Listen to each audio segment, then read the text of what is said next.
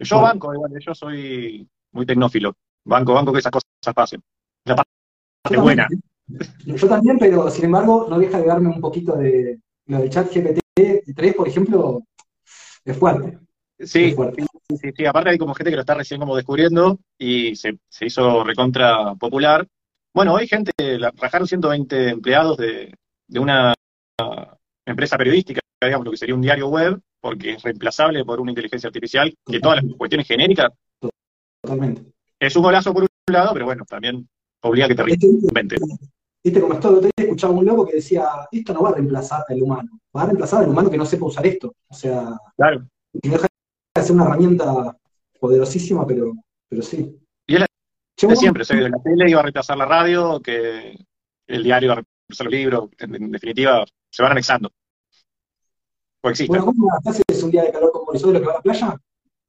En otras circunstancias, si me cae el fin de semana, sí, si no, día de semana muy difícil, pero ahí estaba para playa. Pero no, estuve clavado acá adentro todo el día, laburando, y esto encima el estudio este, estudio barra tender, es una pecera, está, está imposible. Y la compu que levanta una temperatura que es un calefactor. ¿Está en tu casa o en la radio? No, no, esto es mi casa, esto es el estudio de mi casa, estoy pegado a un patiecito, eh, y acá es donde estoy el- la otra mitad de mi vida, la, tengo una mitad en la fundación y la otra mitad acá adentro.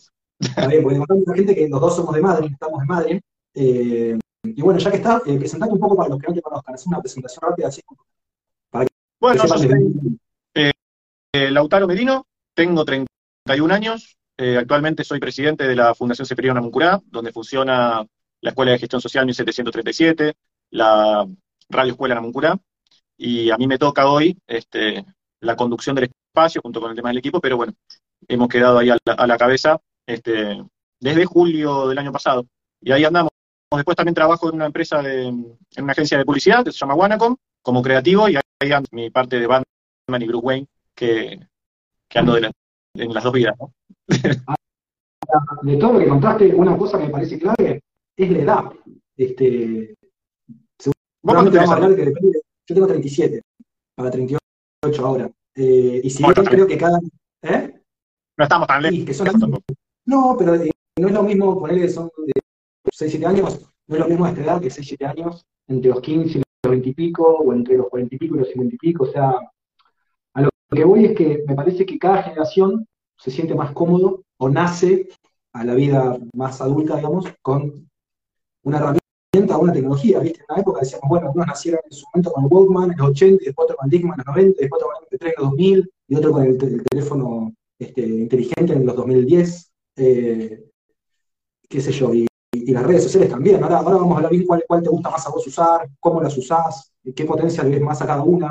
Pero, por ejemplo, hoy están comúnmente aceptado que Facebook es la red social de la gente más grande, o de la gente que tiene menos estudios, capaz. Este, de la tía Tota o el tío Jorge, este, que ven cuestiones más familiares, o marketplace que venden un auto, o alguna discusión, eh, ¿no? A mí me pasó que justo yo terminé el secundario en el 2008. Me fui a estudiar a, Buenos Aires y justo en el 2008 arranca Facebook. Mi último año de escuela yo ya tenía Facebook. Y obviamente era algo recontra novedoso, ¿no? Y vino a reemplazar eh, un poquito el Fotolog, eh, que allá en la prehistoria de las redes sociales, eh, que podías subir una foto al día y eh, ya aparecía ahí el foro bardo, ¿no? Si bien ya con ese internet prehistórico donde existía el chat.com o los foro bardos, donde la gente se bardeaba, a nosotros nos pasó, eh, a vos también, que vivimos en la transición de lo analógico a lo, a lo digital.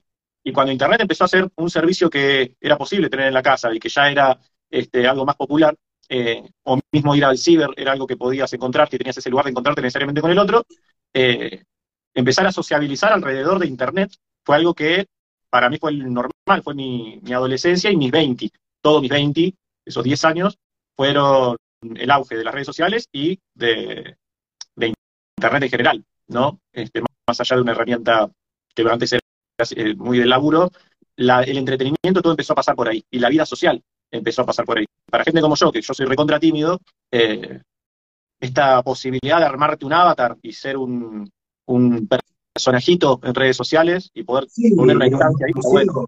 A mí me pasó en Capital, por ejemplo, con Facebook. Tengo recuerdo de estar en, mi primer laburo en 2008 y una compañera de laburo que estaba obsesionada con diciendo, mira qué es esto. Y para mí eran ver las fotos de los, de los conocidos de los conocidos, ¿viste? ¿Qué es esto? Y después, eh, cuando ya se masifica, digamos, que yo no sé si habrá sido en 2010, 2011, lo tengo muy asociado a esa época, donde ya podías poner videos de, YouTube, donde tenías, yo en esa época militaba, entonces todas las agrupaciones, todos los conocidos las agrupaciones, los conocidos, los conocidos, los conocidos las agrupaciones, que hablaban el mismo idioma. O sea, enseguida, este, entre militantes o, gente más o menos en el mismo el intermediario, quizás al intermediario del medio, porque antes si no hablabas en una radio o una tele era imposible acceder a, al medio de comunicación. ¿no? Después, cuando, y más con la popularización del smartphone, todos tenemos ahí un dispositivo con el cual conectar. Después empieza a mucho más eso, ¿no? En una época, era, como, era como un objetivo decir, tener 5.000 amigos en Facebook. Y hoy por hoy decís, ni loco, o sea, pará, ¿a este quién es? A este no lo veo hace 15 años, o sea, también uno mutó mucho, ¿no? Esa, esa la privacidad es un lujo, la verdad. Eh, porque también si no estás utilizando las redes, hay un montón de, de mundo laboral al que no podés eh, acercarte, necesariamente tenés que tener algún contacto. De hecho, hoy el número de teléfono es tan importante como el DNI. Eh, hoy una persona que no tiene Facebook es como no tener DNI. Es rarísimo, es rarísimo. Y hasta ahora el Facebook, como bien decías, está, está mm. tornándose a un lugar de compraventa, al foro Bardo, en los Madrid Publica, vos es genial colgarse a leer los comentarios, eh, y sigue siendo igual la más usada, pero me parece que la clave, a medida que fueron pasando los años, fue de segmentar bien los públicos. Mm. Y ahí está la, clave. O sea, no está bueno tener un público recontramasivo o largo si de 5.000 vas a interactuar con 10. Eh, bueno, eso, te, eso lo hizo Facebook, eso para mí Facebook, ah, así que querés, no sé, vender o hacer propaganda política, lo que sea, le dan más, vos tenés 5.000 amigos, pero te van a ver 40, que son los que siempre te ponen me gusta, los que siempre te comentan. El resto, no sé si es Shadowban, Shadowban, ¿cómo se dice? Pero, ¿qué ¿Cómo puede ser que nadie me, de los otros 4.500, nadie dice nada? Tengo entendido que el algoritmo de Instagram está entrenado para vos ponerle, publicás algo y se lo muestra a tu círculo más cercano. Si ese círculo cercano eh, reacciona positivamente, tiende a mostrárselo a los amigos de esos amigos más cercanos. Y así varía la cadena exponencial. Así funciona ahora. Eh, Instagram. Sí. No, yo me había quedado en Facebook, digo, que, que, esa masividad la rompió la empresa en el sentido de, para, para, si vos querés llegar a, toda tu gente, tenés que hacer una página y tenés que eh, o pautar. Claro, claro, tenés que pagar. claro. Claro. Pero aparte, eso te iba a comentar en relación al periodismo a veces. Eh, ponele, te un ejemplo X de Atento Chubut de todos los días. Eh, paro de maquinista de la trechita. Y me sale una entrevista Juan Pérez. Y no hay foto de Juan Pérez en los medios. No hay, no hay en Google, no hay foto de Juan Pérez. Entonces yo me tengo que ir a Facebook a ver si Juan Pérez Mezquel existe, y agarrar una foto de su Facebook que no esté en cortos haciendo un asado, digamos, sino que sea más o menos, y poder usar esa, ¿viste? Te permite eso esa cosa de si no está en Facebook no existe, o sea, no, existe como persona real. No, y si no pasa en los medios tampoco pasó el evento. Entonces mm. también es muy, sencillo eh, establecer agendas, ¿no? Porque donde vos, primero, tenés plata, alcanzás una masividad piola, llegás a tener un público orgánico, decir, de seguidores reales que interactúan en serio con vos, a razón de tener mucho tiempo y recursos para meterle a eso, está eh, a mano saber a dónde ubicar tal noticia o qué cosa no pasó, ¿no? Eh, así como termina haciéndose un poquito de lo mismo, ¿no? Es el, que tiene plata, en definitiva, sigue marcando la agenda.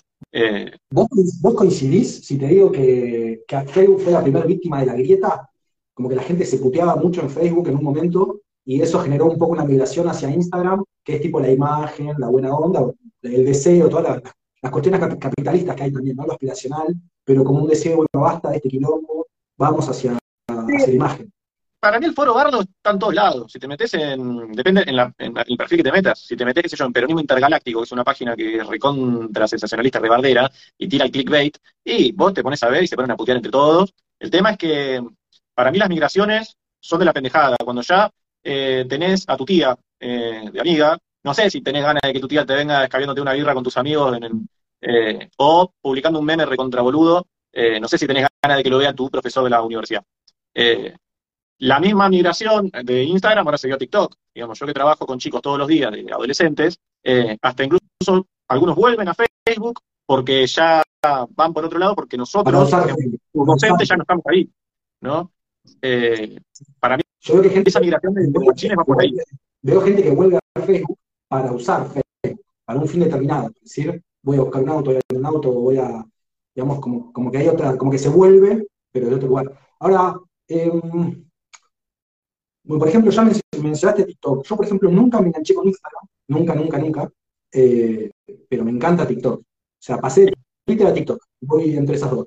Está hecho para eso, aparte para atraparte y entrar a ver, hasta es viola este movimiento, ¿no? Que lo institucionaliza TikTok. Fíjate que hasta lo termina copiando eh, Instagram, que es el...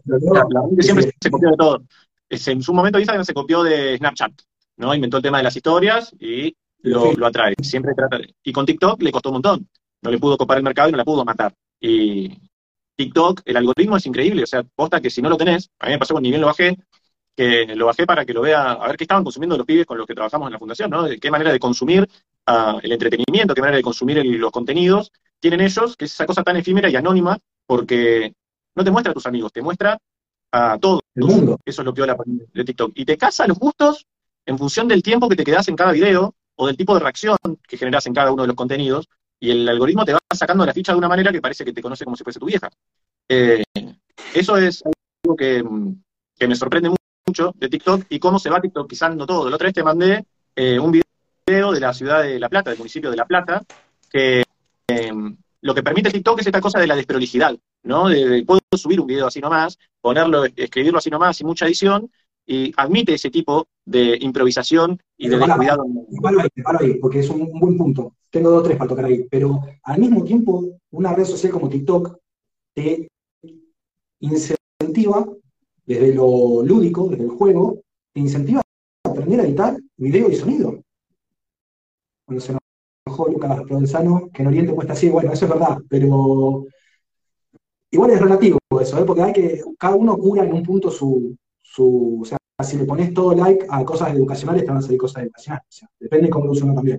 Pero lo que iba a decir es que, que te incentiva a alguien que empieza a usar TikTok, eh, cuando se quiere dar cuenta sabe un poco intuitivamente editar eh, video y sonido, video por lo menos.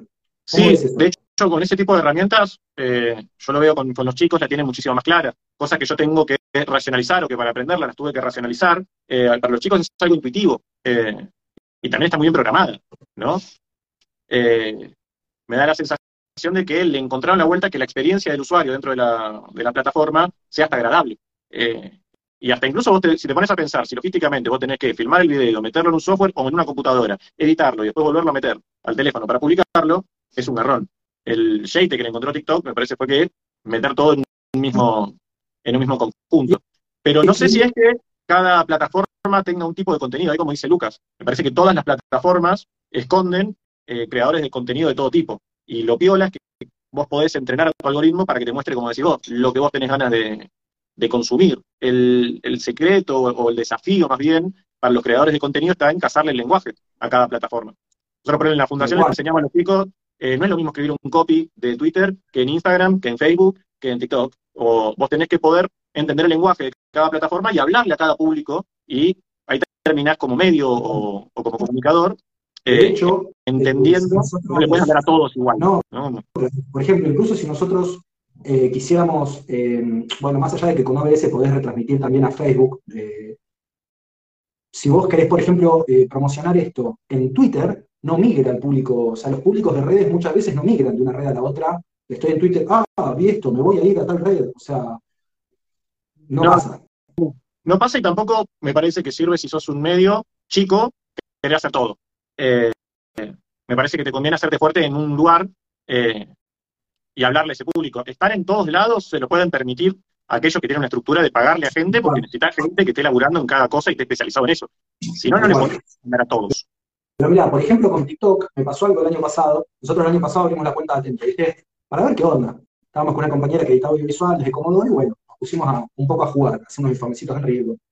A lo que voy es que, claro, vos, eh, TikTok es al mundo, o sea, completamente abierto. Si vos le querés hablar, en el caso muy particular nuestro, a la gente de Chubut, ni siquiera a la gente del país, a la gente de Chubut, ¿cómo buscás? O sea, es un lío de segmentar, digamos, y nos pasó que yo suelo seguir lo más de cerca que puedo todos los temas carcelarios, digamos, de abuso entre las cárceles en la alcaldía de Comodoro, bueno, y la, cárcel de Rawson, para mí es un picadero de carne, y siempre hay un muerto por año ahí. Entonces la otra vez mataron a uno, y nunca se sabe cómo se llama el muerto, nunca se sabe, nadie se hace cargo de nada, ¿viste? Entonces yo busco, bueno, el jefe de la cárcel es este, el juez es este, bueno, hice un video con eso y rebotó un montón, pero con gente de, otras provincias, desde el morbo de lo carcelario, incluso me di cuenta que algunos lo miraban desde adentro de la cárcel, no sé en qué cárcel sería, pero ¿entendés? Fue, ese video cobró vida propia, cuando yo le quería hablar a la gente de acá, ¿viste? es muy difícil segmentar en un lugar tan universal como TikTok. Sí, y es rarísimo que te pasa eso en TikTok, que se te viraliza algo,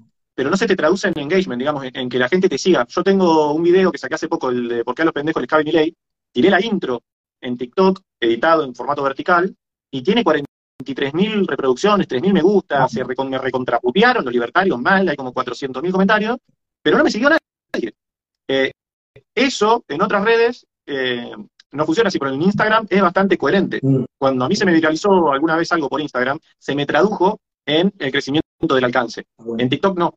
Eso es bastante loco. La otra vez se lo contaba un amigo, a, Manu Barry, que es, licenciado en comunicación social y la tiene súper clara porque estudia de esto hace una banda, y me, decía como que TikTok es, una cosa que se mueve constantemente y nunca le puedes sacar la ficha, ¿no? Es como... Bueno, ya que hablamos de eso, eh, viste que todo, todo esto, o sea, la, tecnología modifica al humano, ¿no? Y todo el tiempo va mutando el comportamiento, y ahora es impresionante como esto que vos decías hace un rato, y lo explica muy bien en esos dos o tres documentales que hay en Netflix o las redes sociales, el tema de la atención, ¿no? Que el, producto es tu atención. O sea, engancharte todo lo más posible eh, ahí adentro y en ese revoleo meterte a la mayor cantidad de publicidad que pueda. Ahora, ¿cómo en un video, si en los primeros cinco segundos no te tiran un anzuelo de tiburón, digamos, eh, o sea, la persona no mira más de cinco segundos, se, ve en las publicidades de YouTube. La publicidad de YouTube son cinco segundos y la automática, ¿no? Después que hasta antes no puedes saltar el anuncio, digamos. Por eso yo me, dedico al laburo de, hacer publicidades. Y eso lo recontra tengo en cuenta. Yo sé que tengo cinco segundos para hacer que el chabón se quede y encima es una publicidad, nadie quiere ver una publicidad. Eh, para mí ahí el producto o el algoritmo, muchas veces para mí es el producto. Si el producto está bueno, eh, no hay algoritmo que aguante. O sea, si, si realmente lo que decís es pertinente, está bien hecho. hay, hay, muchas formas, muchas formas de vender mal un producto. Porque por ahí hiciste un notón. Muchas veces nos, pasa en la radio que lo discutimos y nos, agarramos los gritos. Si lo que no puede ser que, hagamos una nota que es jodidísima de agarrar al entrevistado, que, estuvieron buenísimas las preguntas y la vendemos como culo. ¿no? Es como que no, no, no la sabes vender, no la sabes llevar. Y es un paso que te que aparece, me, da la sensación, vos sos periodista de, digamos, de formación, que la cadena sería como preproducción, producción eh, y postproducción, y la venta, la, la divulgación de ese producto, hoy necesariamente a través de las redes sociales. Y si no lo vemos ahí, te quedas con un producto recopado que no lo puedes vender. ¿no? Por decía vos hace un rato, de que cada red tiene su lenguaje, ¿no? O sea, eh, con más texto, con menos texto. Eh, mira, te doy un ejemplo, bueno, ustedes ya lo saben igual, pero yo lo miro mucho, los que más bolilla le dan eso acá en Chubut son los de ADN Sur. Tres claves para entender la caída del petróleo, yo qué sé. Mirá, eh, o sea, todos títulos gancho. Eh, claro, muy enlatados, claro, muy clickbait, eh, es un formato muy así, pero digo, a veces, a veces, a mí me pasa, por ejemplo, a veces yo creo que una nota está buena y la cagaste con el título, o la cagaste con la foto, o la cagaste con la bajada. ¿Viste? Me decís, te tomaste un montón de tiempo en hacer algo y no te tomaste tiempo en hacer otra cosa y eso te arruinó la oportunidad, digamos. Y es un error porque estuviste laburando una banda, entonces vos decís, puta, estuve mil años haciendo esto, le metí mil horas eh, y no mueve, ¿no? Entonces, es clave entender bien lo porque tiempo. Incluso eh, hablando de, las distintas redes, para mí depende del horario donde largues, ¿no? Si lo largas a esta hora, si lo largas a la mañana. Yo que sé, te doy un ejemplo. Yo sé que si largo la, mayoría de la gente que consume política, no, no la mayoría, pero un buen grupo, son empleados públicos. De los municipios, la provincia, lo que sea. Si vos largas un viernes a la tarde una nota, va a morir. O sea, el periodismo generalmente los viernes a la tarde y los sábados no pasa nada hasta el domingo a la los lunes son con mucho movimiento, o sea, tiene su lenguaje, justamente, su. Se depende mucho de las redes también para mí. Y ahí me da la sensación de que encima los políticos se hablan a sí mismos a través de un canal de correspondencia propio que son los medios tradicionales de Chubut. Porque muchas veces, viste, están redactados de manera tal que es como direccionado para que tal le tire un palito tal. Como que no le hablan al, al vecino, ¿no? Como que me da la sensación que se hablan entre ellos. No, de la gacetilla. Claro, ¿no? de la gacetilla. Ellos lo que yo veo, por lo menos lo que veo, es que el los, los oficialismos usan mucho, todos en realidad, pero más los oficialismos, usan mucho Instagram para mostrar la recorrida, video y foto, en tal lugar, inaugurando, visitando, no sé qué, y la oposición a veces usa más Twitter para tirar palos. Este, pero Instagram, mira, un ejemplo. Eh, reciente, ayer Mamet, que es un candidato intendente de anunció una concejal por, por un vivo de, de Instagram. ¿Viste? Decís, no sé, no, no, sé si pasaba hace dos años, yo por, lo menos no tenía registrado eso, que te anuncien que estaba siendo concejal en Instagram, en un vivo de Instagram. No, mismo se, se hacen, me acuerdo cuando ni bien asumió este Arcioni, que empezaron a tirarse una pimpinela por Twitter eh, con, con Ricardo. Este, y también eso, eso es muy siglo XXI. O sea, yo no me imagino eh, a Menem bardeándose este, en la tele con, qué sé yo, de la Rúa, o, Kirchner después. A como a la vista, como sacando los trapitos. Es que ahí te das cuenta de que falta el community manager ahí. O sea, tiene que estar intermedia, tiene que haber algo en el medio, un cortafuego entre la impulsividad de un tipo X o una tipa, un dirigente o un funcionario, que no puede decir lo mismo que decís vos o yo. Eh, tiene otra investidura. Entonces, eh, si la frialdad, la cabeza fría no está, tiene que haber un community manager en el medio, ¿cierto? No, no, para, para, para. Eso lo que vos querés decir, lo vamos a hacer. Un copado de las redes es que si vos eh, le escribís, por ejemplo, por mensaje directo de Instagram, a muchos funcionarios te contestan ellos. Y es casi lo mismo que si le mandas un WhatsApp. Y esto es una, una, lista que está buenísima, porque los acerca un montón también, ¿no? antes el político era esa cosa trajeada que estaba por ahí y habitaba en el Olimpo, de que no le tocas eh, un pelo ni pedo. Y hoy me parece que eh, las redes sociales, tanto para el que ocupa un cargo como para el que está de este lado, eh, te lo acerca y también hace que se acerque. queda todo en el plano de la virtualidad, ¿no? Porque el tipo sigue estando en lo real, tan lejos como siempre, pero habilita un canal que es propio de este siglo, no y de esta década.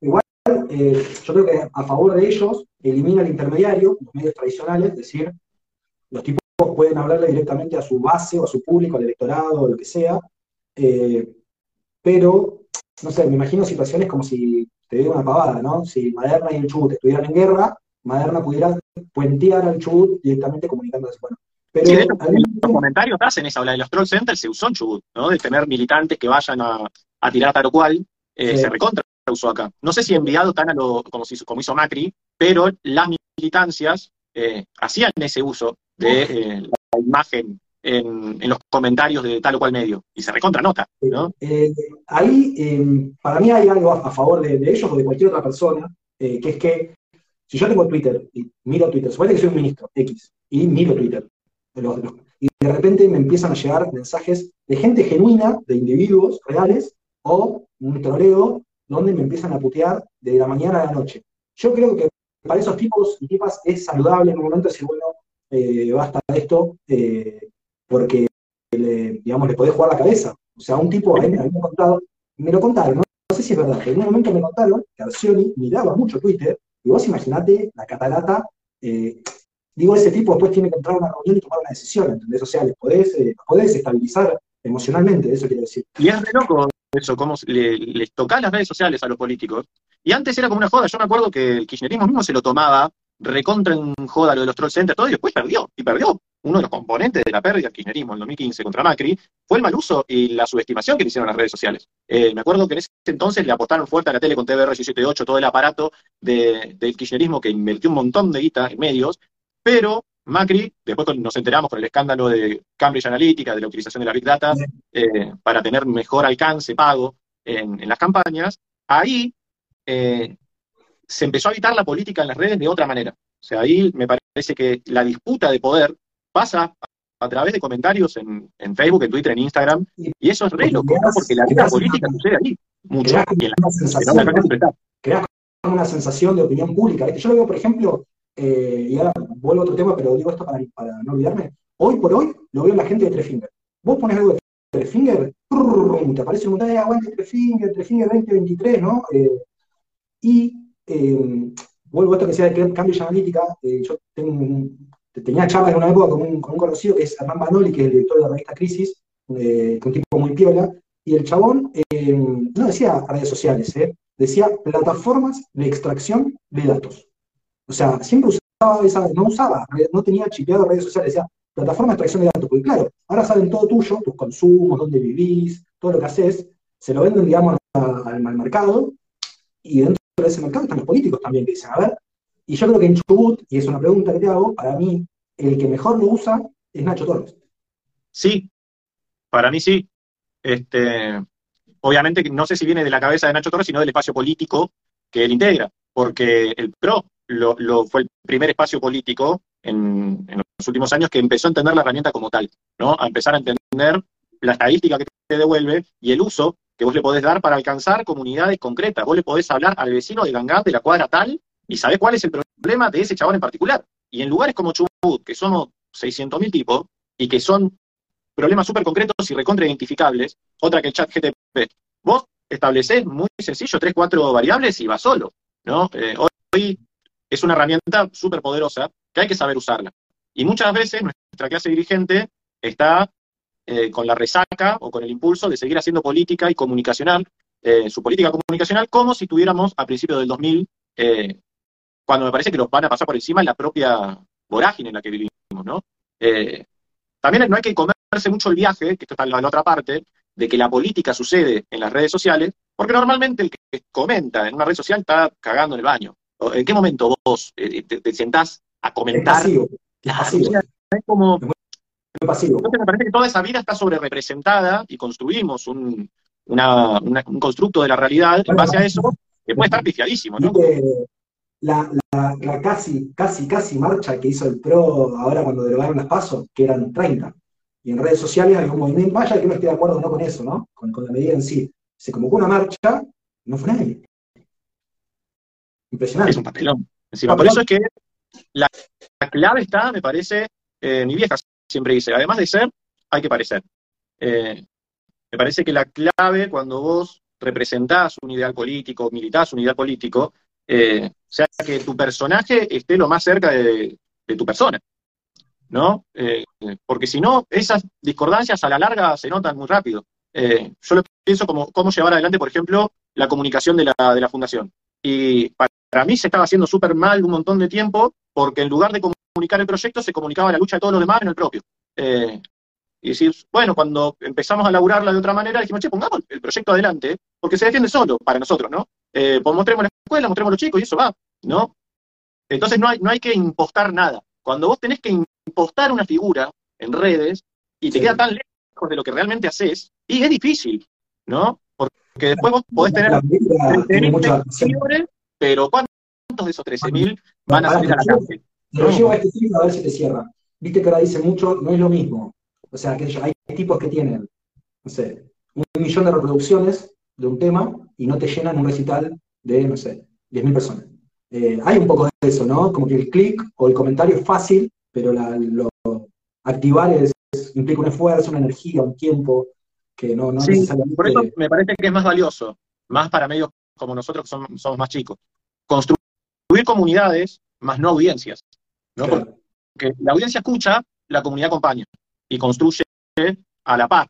Entonces, yo creo que es mucho más rico tener 4.000 seguidores, pero que de esos 4.000, la gran mayoría realmente está involucrada eh, con esa cuestión. No solamente con un, eh, con un medio de comunicación. A mí me pasa, yo consumo mucho Twitch, ¿no?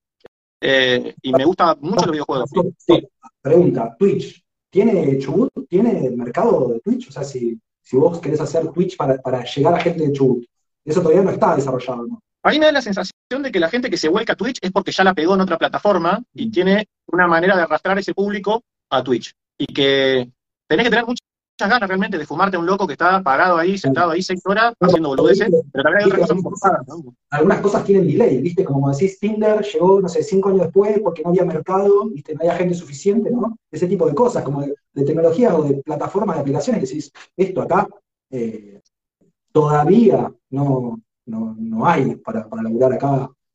Para mí va a servir eh, eh, el día que se, se, popularice el uso común. yo lo uso como, yo no tengo cable, ponele. Eh, y muchas cosas de la tele que me interesa verlas, que te diga Gran Hermano, por ejemplo, eh, que lo vemos con mi compañera, con la gata ahí haciendo bardo. Eh, lo vemos por Twitch, porque no tengo Telefe, ¿no? Entonces veo a una chabona mirando a Gran Hermano, una mina reaccionando a Gran Hermano. Y me parece que eso es algo que, por lo menos en, amigos de mi misma edad, o gente de mi misma edad, que es un tipo de consumo que es raro si te pones a pensarlo y lo bajás así racionalmente. Si estoy viendo a un chabón mirando a otro, es la pantalla de la pantalla. Y más gran hermano, ¿no? Que todavía más raro. Eh, Ahora, hablando de redes, por ejemplo, ¿no? que hablamos de comunidades, de audiencias, eh, hablemos un cachito de Twitter. Eh, yo, por ejemplo, en Twitter, en Atento, tenemos una buena cantidad de seguidores, lo que permite es eh, romper un poco el regionalismo, ¿no? Esto de que haya gente de Sarmiento, de Esquel, de Lago Pueblo, de jugar, y bueno, de otros lugares que por fuera de la provincia también, ¿no? Pero a mí me, me interesa un poco romper eso. pero también es un lenguaje muy, yo veo, por ejemplo, en Twitter están los hiperinformados, hiperpolitizados muchas veces, ¿no? Sean dirigentes o militantes o gente común que le encanta hablar de eso y putear de eso. Eh, como una cosa muy concentrada. No sé si vos ves lo mismo. Sí, Twitter en todos lados como la cloaca. Eh, admiten también mucho el, perfil trucho, eh, pero incluso no, de gente que quiere ser un troll. Eh. Que gente que conozco muchos tuiteros que no ponen quiénes son. porque está bueno que admite eso la plataforma, el tirarse con de todo. Eh, eh, que no es, no es normal en otra plataforma, como que de nuevo hay los lenguajes. Eh, ahí, está admitido tirarse con, munición re áspera. entre los mismos políticos, ¿no? Como que se tiran con. Pero, por alguna razón, no lo hacen ni en la tele, ni en Instagram o, Facebook. ¿no? Como que Twitter es el lugar de matarse. Pareciera que como que ahí está el lugar de la catarsis. Yo no soy un gran lector de Twitter ni usador, tuiteo muy de vez en cuando y lo uso como para tirar captura de lo que tuiteé para revolear para otro lado, porque también es un formato... Y, o sea, ¿usas un formato más audiovisual? Me gusta más ese tipo de consumos. Eh, de hecho, nunca le encontré la onda a Twitter y me parece que nunca eh, seguía a, las personas correctas como para que se me haga entretenido el timeline, ¿no? Como el estar ahí eh, leyendo. Y como nunca me, me hice bien el algoritmo, me arroja cosas que no me, que no me interesan o me sigue a mis amigos, que la verdad es que tampoco son, para mis amigos me hablan todo el día por WhatsApp, ¿no? tengo nada nuevo ahí. Eh, pero yo soy mucho, en su momento muchísimo de Facebook, y después consumo más que nada Instagram, eh, que es la que aparte uso para, para laburar yo, eh, y donde me parece, me siento cómodo, como me, me resulta cómodo el lenguaje para comunicar desde un meme y hacer un chiste hasta hablar de cosas serias, o admitir este tipo de formatos de vivos entre dos y demás, que lo hacen también sencillo para el usuario si que te avisa que querés entrar, que necesariamente tenés que poner la cara, ¿no? Te lo pide el en Instagram. Ahora, hay una contradicción en un punto porque este tipo de formato te permite hacer una charla más larga, eh, tipo IGTV, pero al mismo tiempo nadie se mete a ver un IGTV de media hora si vos no haces un corte de un minuto, ¿no? Un clip que enganche al, o sea, es, tiene esas dos cosas, ¿no? Como que sigue estando lo de que si esto que hablamos un rato, si en los primeros 10 segundos no me, no me vendiste bien, no voy a, fumarme los 30 minutos. Ya palo. No, y volviendo al tema de las comunidades, si vos no tenés una comunidad que está ávida de consumir lo que vos haces, eh, raramente vos puedas hacer una continuidad de un mismo producto. Por ejemplo, eh, hay instagrameros eh, en el palo de lo... Yo soy un flaco que habla de filosofía y psicología, que es un profesor mío de la universidad. filosofía en el abismo se llama el, el perfil. Y el loco, este, en su cotidiano, comparte memes y cada tanto dice, bueno, hoy vamos a hablar de Judith Butler, una eh, psicóloga que hace un revisionismo del psicoanálisis y del feminismo. Y el loco te la cuenta desde un lugar súper ameno y encontró ese formato. Y se hizo una comunidad grande en la que estamos, pero habla solo de eso y solo de eso. Es, público, es, importante decir, este es mi producto y este es mi público. Si no, es como eh, pedirle peras al olmo o ir a una ferretería a pedir un litro de leche. O sea, creo que si lo que uno hace está más o menos bueno, eh, o es distinto, o está presentado de otra forma, uno tiene que saber, también es lo que decís vos recién, o sea, uno puede ir con un formato visual a, Twitter, porque puede ir mal, o hacer un, textazo en Instagram con una imagen mala, con un audio malo, eh, con una edición mala, o, diseñar feo imagen o fotos malas. No, y hay un estético que es, que es una de las grandes discusiones que también este, lo planteamos todo el día en la radio, que muchas veces desde la vieja escuela yo siento que lo estético pareciera ser algo meramente cosmético, ¿no? Como que si está mejor, si es bonito, mejor, pero lo que importa es el contenido. Y para mí, lo estético es el contenido. no me acuerdo quién es el autor que dice el medio es el mensaje. Eh, hoy en día, que alguien te dé bola, un minuto es una banda, es súper valioso. Entonces, ser llamativo, eh, ese, no me salí, que es el que habla de la aldea global.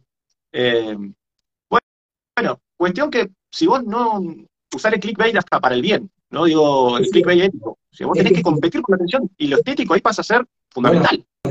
ahí lo que vos decís para mí es la vieja escuela que lo ve como contradictorio, en vez de, en vez de complementario, y aparte una cosa eh, es, dialéctico, si una cosa influye a la otra y se retroalimenta. Entonces, no es que el producto, si es un 100 y la estética es un 0, o sea, se va, sobre todo en este tipo de redes, en otras capaz que era más, más cuadrado, si querés, eh, con menos necesidad de, producción, y por eso arrancaba al principio diciendo, hablábamos los dos, de que los pibes hoy por hoy tienen un entrenamiento, una autodidacta casi intuitivo, de edición de audio y video, digamos, de sonido, eh, porque ya manejan esos códigos. Eh, saben que, tiene que tener buena luz, que tiene que tener buen sonido, que tiene que ser dinámico, que tiene que tener un arranque que pegue con todo, o que tiene que ser algo muy, eh, muy meme, muy de, o, de, trend, de que te suena de otro lado, digamos, y te, te mantiene desde ahí. Sí. Eh, y necesariamente entretener, hagas lo mm. que hagas en redes sociales. no necesariamente hacer humor, ¿no? Hay muchas maneras de entretener, pero ser entretenido es lo que nos proponen estas plataformas. Eh, en nuestro momento la información era información, pura y dura. Vos estás acá, vos te querés informar, corta. Eh, hoy hay que darle una vuelta de rosca, y eso yo no sé si es bueno o malo, o no sé si cabe en esas categorías, pero hace que eh, tenga que hacer toda una pirueta gigantesca para que vos te enteres de algo que tendría que interesarte porque soy de acá, punto, ¿no? pero bueno, pasamos, estamos tan saturados también de data que la normalización de cualquier cosa es lo común. Por ejemplo, nosotros vivimos en Madrid que aparezca gente muerta sin las manos, eh, y muerto por acá, muerto por allá, eh, cuando nosotros éramos chicos, eh, no era tan común, ¿no? En un momento eso empezó, no, solo, en Madrid, digo, en todos lados, pero el hecho de que no sea noticia un desaparecido, o, no una noticia dure un ratito, y no sea un escándalo de vecinos, este, me parece que es síntoma de esta saturación y de que si no me entretiene, la verdad que paso de ese tema. Entonces la información deja de ser un índice que me posiciona a mí como vecino para hacer algo que si me entretiene no me entretiene, un producto más. De hecho, la política pasa a ser eso, un consumo de, entretenimiento. Ya que hablas de eso, en Chubut, ¿qué medio ves que digas, ah, está bueno lo que están haciendo, algo distinto, nuevo?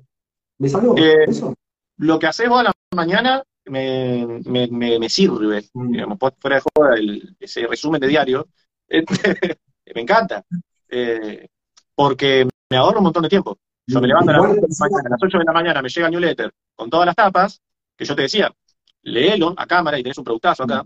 Eh, que ah, ya que estamos paso el chivo, ya que estamos paso el chivo, todos los que están mirando, hacemos un resumen de noticias de Atento Chubut, lo pueden pedir en la bio de, de, Instagram, está, cliquean y se van a WhatsApp de Atento y lo piden y llega todos los días a las 8 años. Igual que decía algo más tipo, somos voces, los pide Comodoro, ¿los tenés? ¿Lo ubicás? No. ¿Cómo llaman? Ya los voy buscando. Somos voces. De hecho, le fue tan bien que los compró Adelsur. Eh, ellos eran un grupo, o sea, el, lema que usan es eh, periodismo para jóvenes, una cosa Periodismo simultáneo por pibes para pibes, pibis sería porque lo hacen inclusivo. Y ellos descansan mucho, o sea, tienen un formato eh, muy, no sé si Instagram es la palabra que busco, pero viste que vos en un diario, si vos agarras un diario... Lo voy viendo. Bueno, Está bueno. Para explicarle a la gente... Tiene una, estética futurock, ¿no? A lo, lo que hace Mengolini. Sí, pero aparte descansan mucho en la edición de, hacen algo parecido a lo que hacía Bendita TV o TVR, en el mm. sentido de jugar mucho con Simpson, eh, con, no sé, Hermano, Franchella, o sea, hacen un guion y lo van echando con imágenes. A lo que voy es que también hay un formato generacional ahí, y voy a esto, que es que si vos agarrás un medio, esto para mí es, lo más simple para entender, para la gente es como si fuera un diario de los de antes. Por ejemplo, si vos agarrás Atento Chubut, Atento Chubut es política, economía, gremiales, internacionales. Eso es Chubut. No tiene policiales, no tiene espectáculos, no tiene deportes. Eso tienen estos chicos. Usan mucho eh, sociedad, eh, policiales no, pero deportes. Entonces de repente te cuentan esto, lo último que te de la mano, porque le hablan al sub-30. Eh, sí, aparte parece que le habla al chubutense de esa edad, que también es súper necesario, porque hay muchos medios hablándole al viejo. y hay una franja etaria que no tiene un producto chubutense del que agarrarse y tomarlo de referencia, con qué identificarse. Nosotros en Vengan uno lo intentamos en un momento, ahora yo también ya me estoy quedando viejo. En ella no le puedo hablar de 20. también estoy en otra. Eh, joven es sub 30, joven, sub 25. Ahora es otra juventud, es un adulto joven, pero también tengo otros problemas. Ya tomo mi mioprazol, por ejemplo. No, eh, pero pará, ¿estás hablar de esto hace poco? El tipo segmenta mucho eh, los pibes entre, qué sé yo, 14, 18, 18, 25, 25, 35, o sea, incluso en la juventud hay cortes. Digamos, no es lo mismo el pibe de 15 que el pibe de 20. Sí, aparte, posta, eh, son otros códigos, se manejan de otra manera, hablan de otra manera, consumen otras cosas. Tuvimos infancias distintas. Ahora recuerdo vos, por ejemplo, me llevas seis años. Bueno, seis años es una escuela, ¿no? Entonces atravesamos una educación distinta, con otros formatos. Eh, yo hice todo mi, secundario en pleno kirchnerismo. Eh, hice toda mi carrera universitaria durante el gobierno de Cristina y me recibí cuando ganó Macri ese año. Y eso te, te formatea la cabeza, totalmente. Entonces yo, por ejemplo, ahora le estoy dando clases a niños de 12 años, que claro, eh, yo a mis en el 2015 yo tenía 24, y ellos en el 2015 tenían 6, ¿no? Entonces, lo que para mí son 6 años, para ellos son la mitad de su vida, y es pleno su proceso de formación. Y están criados a redes sociales. Entonces, que me quedé pensando cuando hablamos de la gente de Somos Voces que es algo que hablamos lateralmente recién, pero quiero profundizar un toque. Cuando uno hace una producción audiovisual, ¿no? Eh, hay como una... O sea, tenés el guion, ¿no?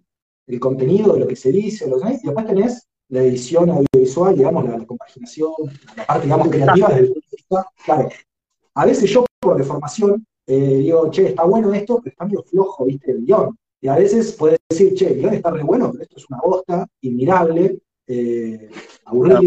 técnico ahí, Sí, sí. O, el criterio este del entretenimiento, como decías hace un rato, ¿no? Decir, mirá, está buenísimo el, guion, pero no.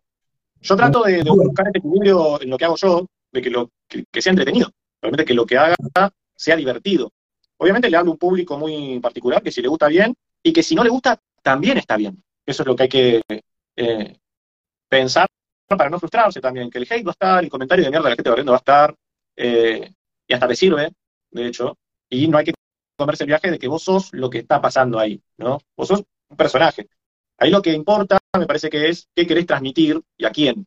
Yo lo que intento es que lo que yo haga sea divertido, pero sea pertinente a la vez, ¿no? No, por, hacer humor, perder la seriedad del asunto. Pero también el humor es una herramienta poderosísima, porque hay temas jodidos, el humor te baja un, montón el ángulo de donde lo ves y lo hace digerible o lo hace entrable por algún lado, en temas que por ahí son muy, muy turbios. Yo he hablado de cosas súper turbias, eh, haciendo personajes como que era un detective privado en doblaje latino, o, en la casa de supervivencia, y estoy hablando de que hay gente que se está recagando de hambre. Bueno, a ver, para, ¿lo, ¿lo haces vos? ¿O lo haces colaborativo? No, no, Todo, todo solo. Ok. Ahí hay toda una parte de, dramaturgia, digamos, ¿no? De que te metes en un personaje y creatividad. eso es loco porque yo nunca estudié teatro y nada, soy músico, si querés, este, ponele. Pero mm, tengo una formación artística y para mí es clave porque te da muchísimas herramientas para, para hacer un show, ¿no? Yo, eh, creo que el, estar en la radio es un show. Eso, eso. Cuando vos decís, eh, hace un rato hablábamos de que tiene que ser entretenido, ¿no? Vamos a un ejemplo de un profesor. Yo tenía, me acuerdo, profesores de la facultad que tenían terror a esto, que decían, eh, no, loco, graba tus clases y subir a YouTube. O sea, ¿cuál es el problema? De que los pibes te prefieran ver que, que, escuchar o que, que, leer. O sea, es un formato educativo también si lo usás así. vos para hacer eso tenés que necesariamente transformarte en un personaje para que sea entretenido. O sea, empezar a ser más histriónico o meterle más onda, o sea, tenés que ponerle onda. Sí, y dar clases es eso. Eh, entrar al aula eh, es ponerte en personaje. Yo en el aula soy el más gorra del mundo, soy recontra gorra. Aparte soy el presidente de la fundación, este, estoy con los más chiquitos y en la, entrada de la institución, en, el aula es conmigo, yo de ahí soy la persona más gorra del mundo. Eh, pero es necesario colocar ese personaje allí, digamos, porque lo que yo le estoy enseñando a los chicos ahí, además del contenido áulico, son los hábitos que tienen que tener la posición en el aula, que en este momento estamos haciendo esto y en este momento estamos haciendo esto otro. Que cuando son tan chiquitos es necesario y tiene que suceder en algo que sea muy obvio, ¿no? Y más con chicos que tienen muchas dificultades por no haber estado en la escuela mucho tiempo. Te reformulo. Si vos no hay, para ponerte a cámara, tenés que transformarte en un personaje. Para mí sí, es un avatar, hablando en términos de, eh, muy de redes. Eh, para mí, Laucha Merino no soy yo. Eh, yo soy yo en mi casa, con mi compañera, con mis amigos, y es un, es un instrumento de laburo. Ah. Eh, lo que coloco en redes sociales. Me divierto, ojo, un montón. Eh, de hecho, lo uso para eso y uso mucho escape, eh, hasta catártico. Pero también este, por las funciones que, tengo que llevar adelante como responsable de la institución de la que soy responsable. Eh, mi propio trabajo, que implica andar pescando clientes este, para poder vivir, lo uso como una herramienta. Pero no, hay, que hacer un laburo hasta terapéutico, digo, porque lo llevé a terapia, de hacer esa separación. ¿no? Una cosa es el personaje, otra cosa soy yo, y entenderlo como la, famosa frase de se comió el personaje. O sea, ¿no? Uno a veces entra en esa y en el caso más extremo de alguien que le va muy bien, se lo come la fama, digamos, la fama efímera, ¿no? De ahora que son menos de los 15 minutos de arte, pero, pero hay un poco de eso, ¿viste? O el, éxito de acá, que es un éxito muy raro, ¿viste? Es un éxito de microclima, a veces. Sí, hay que dimensionarlo así. Ponerle cuando se te viraliza algo, o en realidad vos tenés que pensar que está sucediendo en algo muy, muy, muy chiquitito que es eh, insignificante, ¿no? Sí. Pero ponele, a mí las primeras cosas que se me viralizaron y me empezaron a llegar tantos mensajes y todo, no me gustó un carajo. Eh, digo, no, yo no quiero esto, no, no me gusta, no lo, hago con el objetivo de, que lo hago por la fundación, porque hay que conseguir un montón de cosas, que eso tiene una estructura gigantesca que es re costosa mm. y sirve, pero mi objetivo es ese, yo no quiero eh, regalar mi privacidad así, como que cualquiera sepa todo. bueno, hablando de eso que decías recién, a veces cuando viralizás o algo, algunos dicen que no hay peor cosa que te pueda pasar que es que haber pegado un gitazo en un momento, porque es como tu vara, después todo el tiempo, si no llegas ahí, eh, te querés morir. Yo cuando vine acá a Chubut, eh, con, el, con el delay de, Capital, digamos, que todavía tenía el chip de Capital, escribí, escribí sobre las elecciones de Macri y ¿viste? Y escribí un texto en un blog que yo tenía, y se ve que uno nunca inventa la pólvora, toca una fibra que anda dando vuelta, interpreta un montón de gente, y esa gente lo, agarra como propio. Y se me recontabilizó un texto en dos días, lo leyeron 80.000 personas, viste que decís, me empezaron a llegar mensajes, no entendía nada, y después decís, yo no puedo tener ese chip en la cabeza porque no hay forma de, reproducir eso. O sea, es, una cosa eh, aleatoria, casi random, ¿no? sí, sí, sí, que puede pasar como puede pasar. Después está en, en, saber no casarse con, el éxito o con lo exitoso, porque son tantas las variables de que hace que, algo la pueda pegar o no pegar en términos de viralizarse y que tenga un buen alcance, que está buenísimo, pero no todo eh, va a ser viral. De hecho, me parece que la clave para generar contenido, vos generás contenido, eh, tenés que ser muy honesto con vos mismo, tenés que ser muy respetuoso de vos mismo y casarte con la tuya. Si estás convencido de esto, bueno, dale para adelante con esto. Si alguna la pega, la pega. Si no la pega, no la pega. Pero la coherencia me parece que es el valor con uno mismo eh, fundamental. ¿no? Que me parece que es lo que te da credibilidad también, en, definitiva, cuando vos sos coherente con vos. aparte, en un punto, la consistencia de decir, yo ofrezco esto, busco hablarle a tal, a tal grupo, a tal público, y consistente, ¿viste? Porque lo otro, ese éxito efímero, o sea, en un punto, no sé si vos lo ves así, yo a veces me trato de mentalizarme así. Cuando haces algo así, es como que tiras una botella al mar, con el mensajito, ¿no? La botella con la carta adentro, a ver qué pasa, ¿viste? A, la galaxia, a ver si alguien la lee, no la lee, vuelve, no vuelve, pega, no pega. Y estás todo el tiempo en un punto tirando botellitas al mar, a ver qué pasa. Sí, y si la pega, la pega. y si la pega, la pega. Pero igual parece que tiene que ir más allá del, tratar de pegarla, porque en definitiva hay una receta para hacer virales. No es difícil hacer un viral.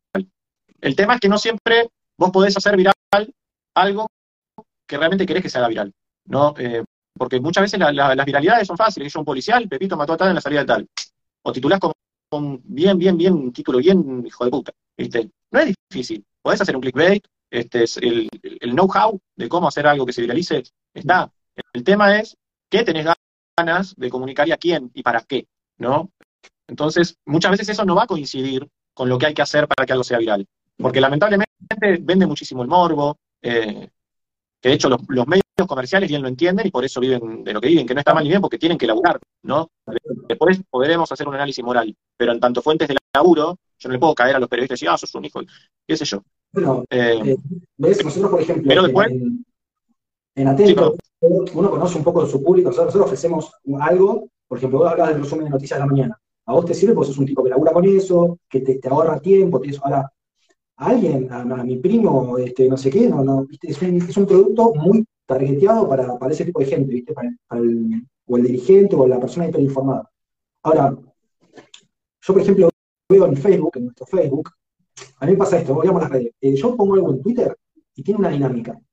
Pero eso mismo, lo pongo en Facebook, tiene una dinámica completamente distinta. De repente aparece la gente común a recontraputear a una persona y tiene otra dinámica, ¿viste? eh, y a lo que iba es, un poco a eso, o sea, el, contenido que vos querés poner, si sabés que no usás policiales o que no usás deporte, que no usás espectáculo, bueno, es, eh, tiene un límite, o sea, tiene un límite. La gente vos le querés hablar, tiene un límite.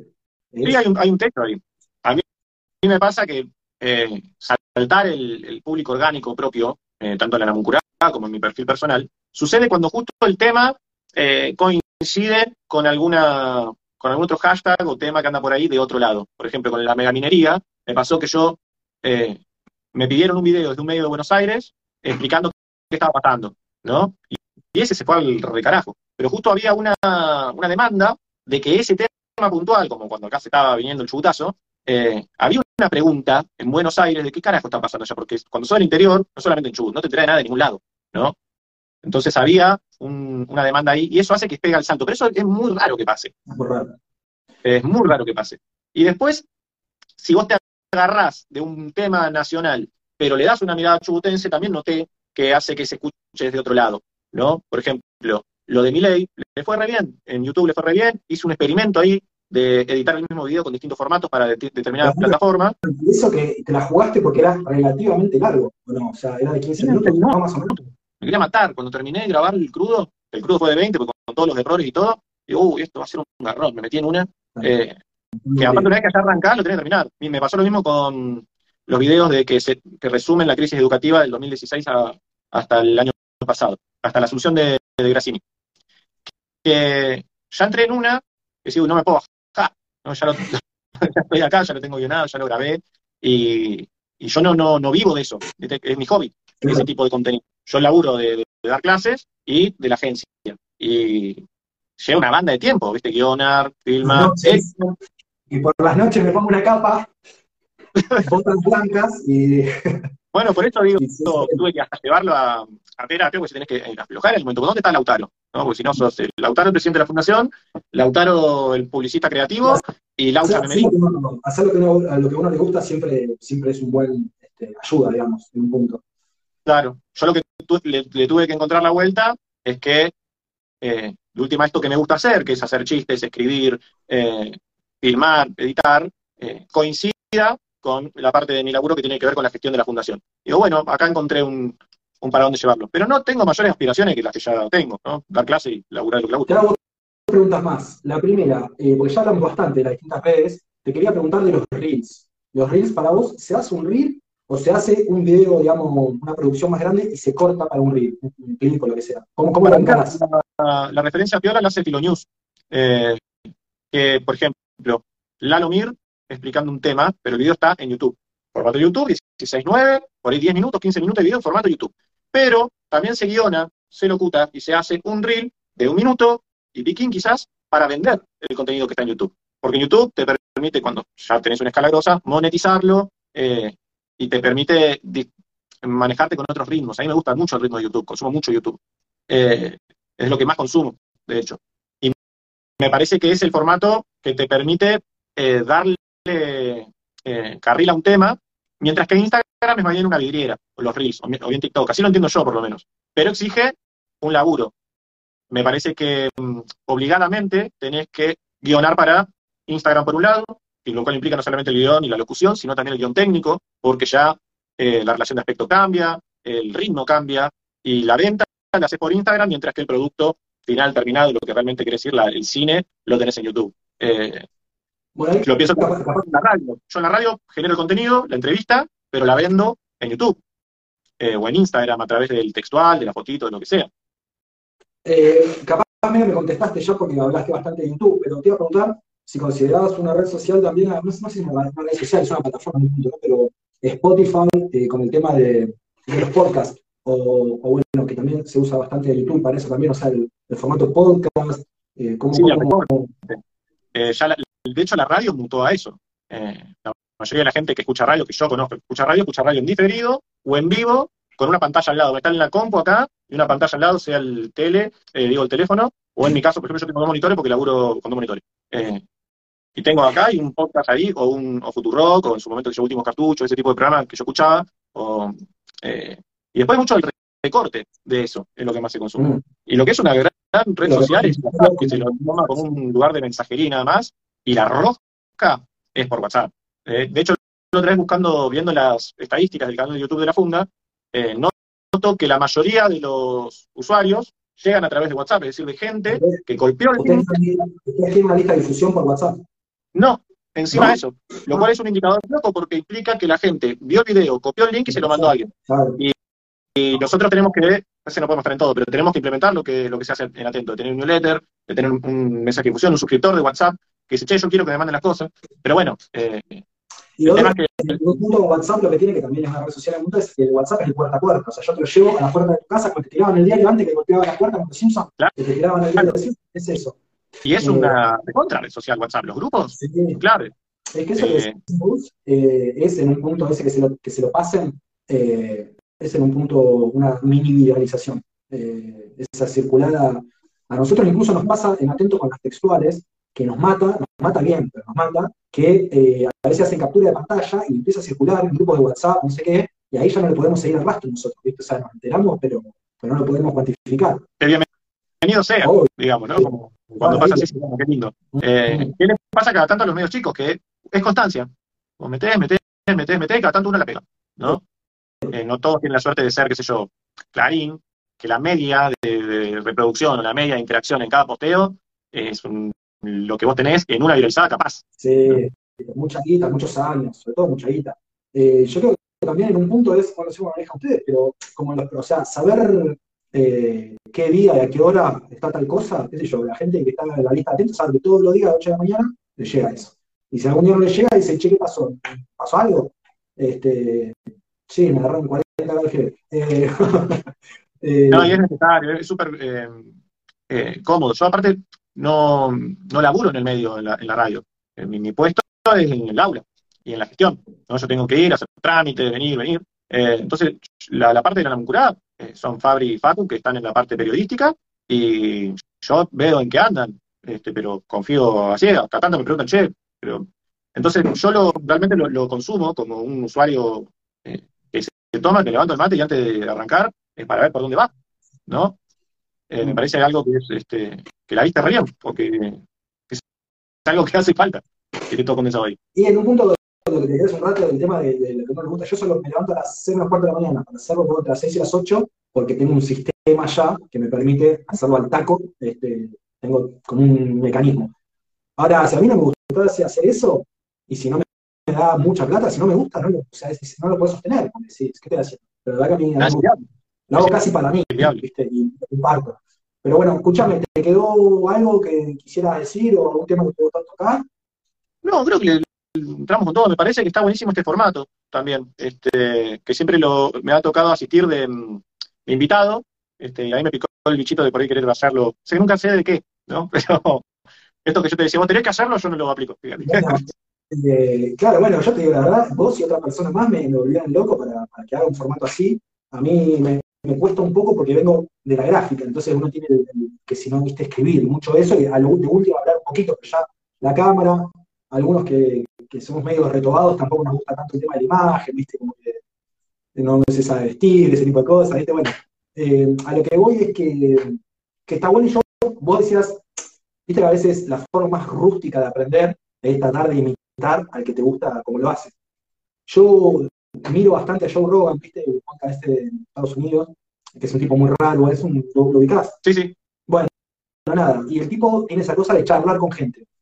Y viste, decís, bueno, si yo, si te pones a charlar con gente, y un día hablas con un sindicato, con un sindicalista, otro día hablas con un ministro, otro día hablas con un concejal de no sé dónde, otro día hablas con, o sea, hay tanta gente para hablar. Bueno, es lo que hace el método Ribor, con él, eh, que es un flaco que es más chico que yo. Sí, lo que pasa es que Ribor es una copia de Joe Rogan. Él, de hecho, tiene un muñequito de Joe Rogan arriba de la mesa. Claro. Pero ese formato me parece que garpa un montón y aparte esta cosa, o por lo menos si lo hay, lo, lo aparenta muy bien, pero ser genuino. Sí. Eh, que me parece que es lo que más garpa hoy. Viste que en algún momento se hablaba de que el periodismo debía ser una cosa objetiva y poluta, que para mí pifia desde la, desde la definición, digamos, todo es una interpretación. Desde el vamos siempre alguien te va a hablar desde un lugar determinado. Y hoy está muy valorada y ponderada la opinión, el posicionamiento. Uno quiere saber qué piensa tal de tal tema. Entonces, viste que se hace una buena separación, que es lo que está bueno, que es, mira, el dato es esto, yo pienso esto. Claro. Y el consumo de la información está en qué opina tal, ¿no? Más que el dato. Yo creo que en un punto lo, más que uno puede ofrecer cuando emite un mensaje, para mí, ya que la objetividad no existe, aunque existan los datos, es la buena leche. O sea, la, honestidad, la honestidad incluso es decir, uy, me equivoqué, lo voy a rectificar, o uy, me equivoqué, tenés derecho a réplica. A nosotros a veces nos pasa que la pifiamos y, decimos, che, fue sin querer, o sea, y, se lo demostramos, ¿viste? Entonces, si bueno, de última quedás como un gil en un punto de, digamos, de que equivocás, pero se mantiene la, honestidad, ¿viste? Decir, bueno, em, lo que tiene esta gente para mí es que, eh, hablo de Rebol en particular, porque el tipo, mira, si uno mira el trasfondo del chabón, el chabón es abogado, estudió en la UBA y militó. Y por lo que se trasciende, militó en una agrupación peronista. Entonces el tipo viene formateado desde ahí. Se nota. Lo que tiene el tipo, se nota, lo que, lo que tiene el tipo para mí es que es, muy bueno escuchando. Eh, no juzga y, deja al otro que hable todo lo que quiera, porque incluso te digo, yo lo consumí bastante y con algún ojo crítico también. A veces te das cuenta que no está tan informado de la vida de la persona. O sea, te das cuenta de decir, che, se te pasó ese elefante. O sea, pero el tipo lo compensa porque plantea un, espacio donde el otro se relaja y habla. Yo creo que la clave ahí, que es lo que lo hace interesante, que es algo de agarrar para encarar cualquier laburo, es que humaniza al otro. Sea quien sea, así sea alguien que esté posicionado ideológicamente en contra de los valores que vos defendés, ¿no? Pero fíjate que siempre las entrevistas del loco van que te cuente su infancia, y te cuenta la infancia, y te cuenta la adolescencia. Entonces vos, necesariamente, con cualquier humano, vas a empatizar en algún lado, porque hay mm. cuestiones que nos pasan a todos, ¿no? Eh, después lo que es el posicionamiento ideológico eh, aparece siempre sobre el final de las entrevistas del chabón. Y a mí lo que me parece súper rescatable loco es que humaniza, se humaniza a sí mismo primero, se sale del lugar del, influencer o del periodista y demás, y plantea un escenario de dos chabones charlando. Eh, y eso hace que cualquiera se pueda identificar con eso. Ya que hablas de Rebord, y yo te digo que Rebord es una copia calcada de Joe Rogan, los chicos de la 100.1 Comodoro de Mil Patagonias hicieron algo parecido, no sé si lo viste. Algo sí, algo. Que me parecía que aparte técnicamente estaba muy lindo. Sí, sí, es igual a Rebord con personajes de acá. Yo todavía no, me pude sentar a hacer la gimnasia de, mirarlos bien. Hicieron mal, creo que hicieron con Mazzoni, Linares, Ana Clara Romero y algún otro que se me estará perdiendo. Pero como que copiaron ese formato, tal cual, y lo, y lo bajaron ahí. Que ahí también están las dos patas, ¿no? Decir, bueno, los invitados, acá los, los pero también está la parte del guion, digamos, en el sentido de, bueno, el entrevistador. Eh, conoce al entrevistado como para tener una pregunta así más a fondo? O... Y yo no sé, en Chubut viste que no se estila mucho el, la repregunta, eh, creo que abunda el tirador de centros, por cómo está dada hasta el, financiamiento de los medios en Chubut. Eh, y es tan chico el espectro político que hasta no hay mucho lugar para un C5NTN y esa polarización necesaria para el, para el bardo. Entonces, al, tener una sola campana de todo, es muy difícil el tirabomba de pregunta, como lo puede ser, eh, es muy difícil, no imagino un infumable, sacar un intratable, ¿no? Chubutense, porque necesitas una oposición mediática que en Chubut no la encuentro, que sean medianamente equiparables las, las relaciones de fuerzas, ¿no? Que tengas un, eh, un medio picante contra otro medio picante y que, que se diriman ahí la atención. Yo que miro mucho, mucho, mucho de eso, eh, te digo que no, que a lo sumo, lo, que llegué a ver en un destello en un momento fue, con el tema de la minería, el 20 Radio Chubut, y Cadena 3, que se plantó en la antiminería. Ahí había como un boca interesante. Y ahí vos te pones a pensar, o decir, ¿por qué Radio? ¿Por qué este medio? ¿Qué intereses hay? ¿Quién está atrás? y al ser Chubut, el hilo lo llegás rápido. Eso podríamos no ser, está mucho más enmarañado, porque es muy, fácil empiojarse ahí. Pero acá eh, está muy, muy rápido encontrar quién está atrás de qué. ¿No? Por eso es que no, sé si, hay lugar para ese tipo de productos porque se pisan la sábana entre fantasmas al toque. Sí, sí, sí. sí, sí, sí. Eh, por eso digo, capaz que de una herramienta así, sin necesidad de un super estudio, sin necesidad de una superproducción, o sea, sí con necesidad de laburo, ¿no? Pero sin una estructura tan grande, se pueden hacer algunas cosas. Eh, yo creo que sí. Yo creo que sí. Y, lo que decíamos del, del, tema de la repregunta, muchas veces uno cree que es mala fe o complicidad, por ponerlo en esos términos, pero muchas veces para mí es eh, no preparar una entrevista, es no tomarse la molestia de ver este tipo en qué, en qué anduvo en los últimos dos años.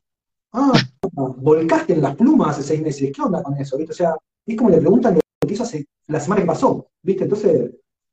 Y también entra el juego el tipo de trabajo que tiene el, trabajador, el que por ahí tiene que hacer 17 millones de cosas, entonces también es lógico eh, que no pueda seguirle vida y obra de tal porque además de ser el locutor, es el productor, el guionista, el que, Obvio, el el estudio. En el caso de la funda estamos así, a ver, eh, estamos todos Yo digo, digo, para mí, mi punto, eh, esto es una opinión mía personal hoy por hoy, a veces tiene mucho más peso el laburo, el laburo de producción que el laburo del entrevistador, en el sentido de que si hay una buena producción, no te digo que podés poner cualquier entrevistador, tampoco la pavada, pero en cambio, si no hay buena producción, eh, ¿viste? el entrevistador tiene que remar y sale lo que sale, o sea, salvo que sea un tipo súper intuitivo, muy despierto, o que tenga fuentes propias y de él haga medio laburo de producción, el laburo de producción es clave. De producción y de postproducción, vos hablabas de lo, de lo visual de la producción. Saber venderlo, ¿Eh?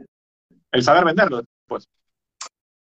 Es que mirá, eh, yo ahora lo veo en, clave, en clave política, eh, se dice que más vale, o sea, si haces algo y no lo podés capitalizar políticamente, o sea, si vos metés en una plaza, si vos llenás la plaza de Gangán de gente por algo y nadie se entera, es como no haberla llenado. O sea, si no podés capitalizar, más vale ni, ni hacerlo, digamos.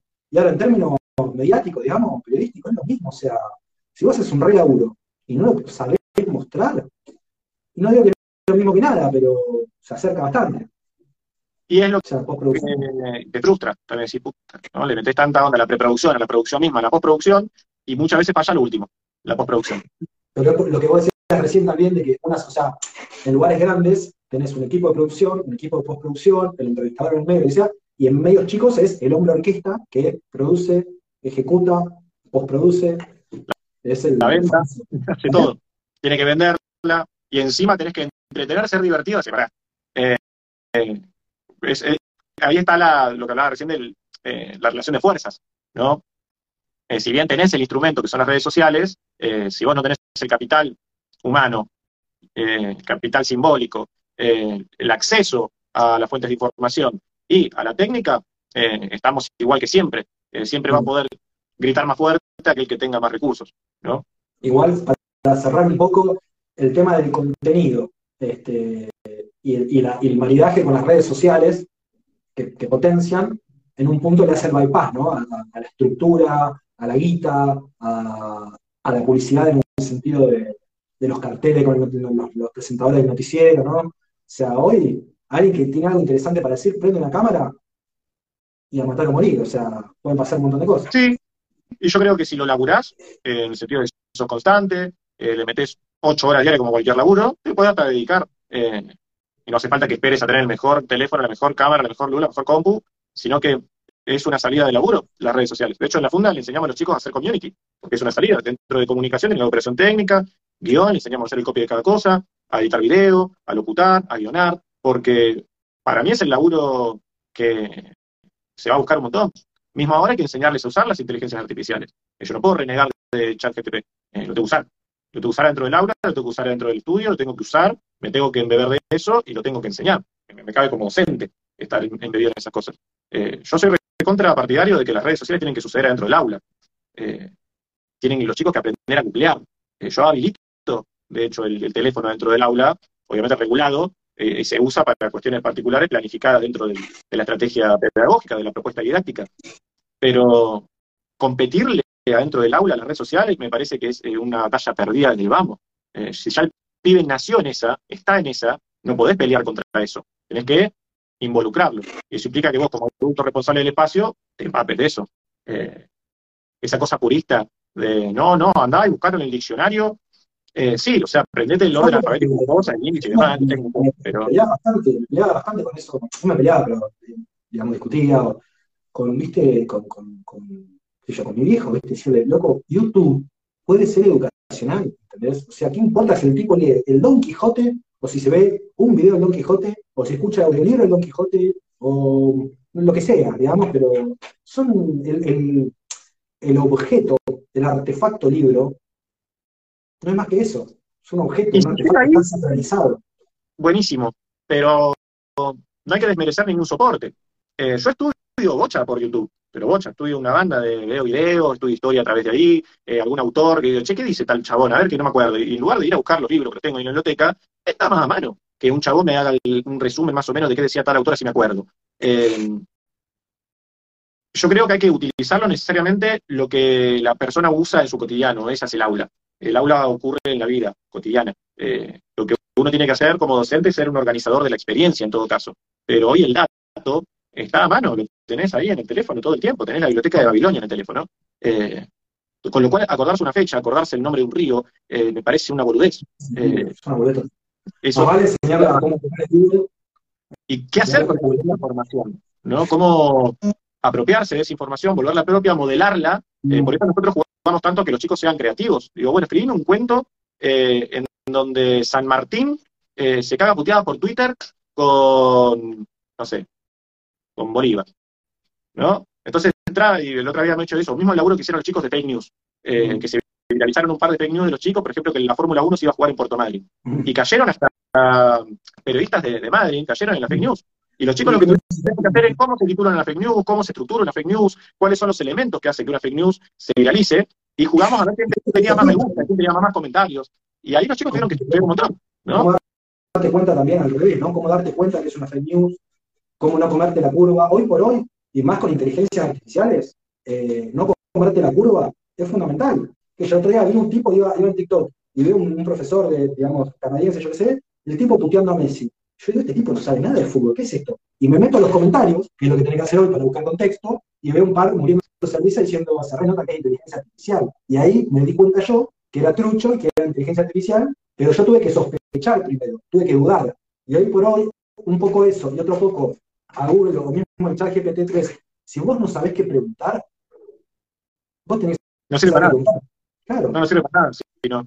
Y había, la otra vez estaba hablando con un chabón que también es docente y me decía, ya no sé cómo identificar cuando me venga un verso y venga con un trabajo práctico que me lo escribió el chat GPT-3.